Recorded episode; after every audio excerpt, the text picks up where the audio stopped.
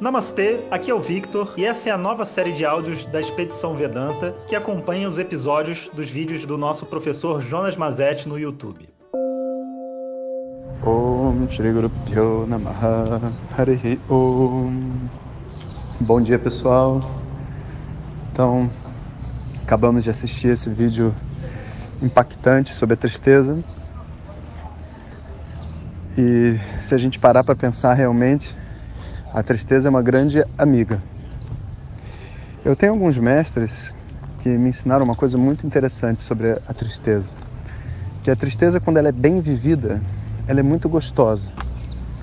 E depois da tristeza, que é uma espécie de uma depressão, né, uma calmaria, depressão não no sentido da emocional, no sentido talvez ecológico da palavra, sabe? Você enxergar tudo aquilo escuro e, e triste e fechado, depois que vem essa calmaria, sempre existe um momento de muita criatividade e disposição, sabe? Então, é, se a gente souber viver a tristeza, a gente acaba vivendo momentos muito, muito tocantes e muito profundos, sabe? Porque a gente se conecta com aquilo que importa para a gente na vida e a gente vai além dos objetos e das formas. Né?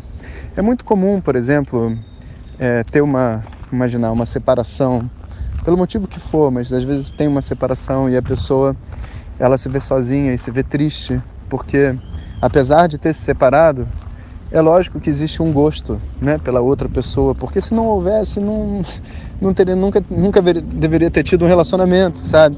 Mas ao mesmo tempo, fatores externos, às vezes até internos, mas muitas vezes fatores externos ou internos uma falta de maturidade do homem, da mulher, ou, enfim, né, provoca com que o relacionamento não seja possível. E a gente então se separa.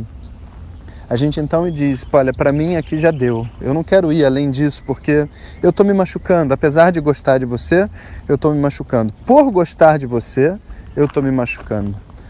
Né? Então, apesar de gostar de você, eu preciso ficar distante, por quê? Porque eu preciso me preservar e a razão de eu estar com você é para ser feliz. Eu não quero estar com você para ser triste e nem quero que você fique comigo estando triste. Então, a decisão é se separar. Quando a gente faz isso, né?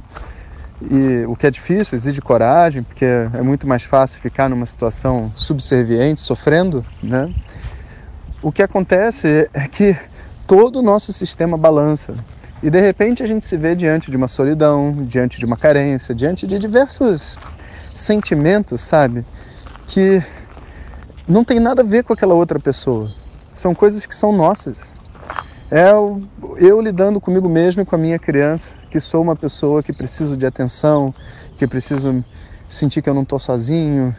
Quando a gente começa a analisar tudo isso através da nossa tristeza, o que a gente faz de verdade é uma dissociação da nossa felicidade com aquele objeto que nos faz triste, mesmo que seja a morte de um ente querido que a gente goste muito e seja muito próximo.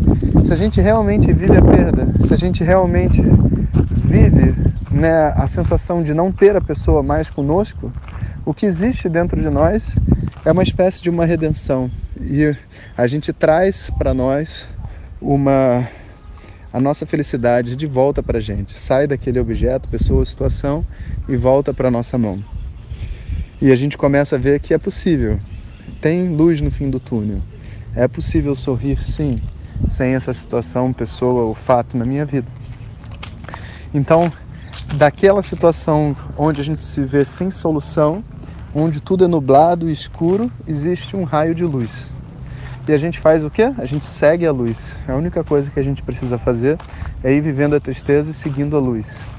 E quando o tempo for correto, que pode ser alguns dias, algumas semanas ou até alguns anos, se a pessoa não tiver um preparo emocional, né, vai clarear novamente. Vai, a mente vai ter a oportunidade de se ver de novo inteira, mesmo sem aquilo que ela considerava imprescindível para ela esse movimento, sabe, esse reconhecimento de que as coisas no mundo são temporárias e que eu preciso me valorizar mais do que entre aspas valorizar um objeto ou uma pessoa dentro do mundo, porque afinal de contas eu quero viver bem.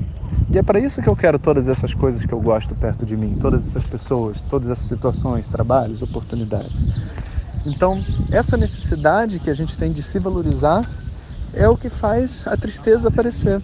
A tristeza surge porque de verdade a gente passou a valorizar mais algo externo do que algo interno. E quando esse algo externo começa a nos fazer mal, a gente se sente triste. Então a tristeza é um sentimento muito saudável, sabe? Que a gente deveria é aprender a vivê-lo com mais intensidade. Mas é uma pena que quanto mais você sabe viver a tristeza, mais rápido ela passa, né? Menos você se incomoda com ela. Você põe umas músicas tristes, passa o dia no seu quarto, caminhando sozinho, e daqui a pouco ela vira movimento, como diz a poesia, vira música, vira dança e você está brilhando de novo. Esse é o movimento, né, um ciclo emocional. A tristeza é um dos elementos muito importantes de um ciclo emocional saudável de uma pessoa. Quando a gente fica preso nela, significa que tem algo que a gente não quer largar, algo do nosso passado que a gente não quer largar, alguma situação, pessoa que a gente não quer largar, e aí cabe a gente conscientemente ir lá e largar o desgraçado, porque a vida tem que continuar, sabe? A vida é muito maior do que qualquer pessoa, qualquer situação que possa ter passado. Por mais difíceis que elas sejam, ou por melhor que as pessoas sejam, ela é muito maior do que qualquer um. Então, pessoal, um bom dia para todos vocês e vou deixar um enigma, assim como deixei no, no episódio 1, vamos deixar um enigma para o episódio 2. Então, dentro da poesia da tristeza, né, é, a gente escolheu algumas frases, né? Não deu para colocar todas as frases da poesia porque são muitas frases e ia ficar meio carregado demais. Inclusive, isso é uma coisa que me, me incomoda, assim, sabe? Quando a gente pensou na expedição no primeiro momento, a gente pensava em fazer assim um seriado de Netflix, sabe? Cada episódio com 40 minutos, essa é a coisa mais linda. Mas aí a gente percebeu que é, não, não era viável do ponto de vista da, da edição e da execução, a gente tinha que ter uma estrutura maior, né? E nem, por falar a verdade, nenhum desses meios iria abrir as portas para nós se não fosse é, se não fosse algo que já tivesse sucesso antes, né? Então isso é uma segunda etapa, quem sabe, né? Isso depende, na verdade, dos compartilhamentos, dos comentários, dos likes aí de vocês e tudo mais, que vai mostrar para essas pessoas que esse é um produto que vale a pena, né? Mas deixando isso de lado, a gente escolheu então um conjunto de frases sobre a tristeza, né? Mas tem as frases elas vão seguindo numa linha e tem uma hora que a linha muda. É como se a tristeza eu estivesse descrevendo a tristeza e a tristeza estivesse se aprofundando e tem uma hora em especial que a linha muda e a tristeza agora está não é diminuindo, né, mas você está atravessando a tristeza, que você viu a luz. Então a pergunta para vocês é: qual é o ponto onde essa linha está mudando? E por que que na vida de uma pessoa essa linha muda? O que que acontece internamente que faz com, com, com que a pessoa, vamos dizer assim, encontre o caminho para fora da tristeza? Então coloque lá nos comentários que eu estou lendo todos. Todo que tiver um coraçãozinho é porque eu já li. E respondo amanhã. Um beijo para todos. Hariom. Muito obrigado por ter escutado. Assista aos vídeos da expedição no canal do YouTube Jonas Mazetti, coloque seus comentários e compartilhe com os amigos. Muito obrigado. Om Tat Sat.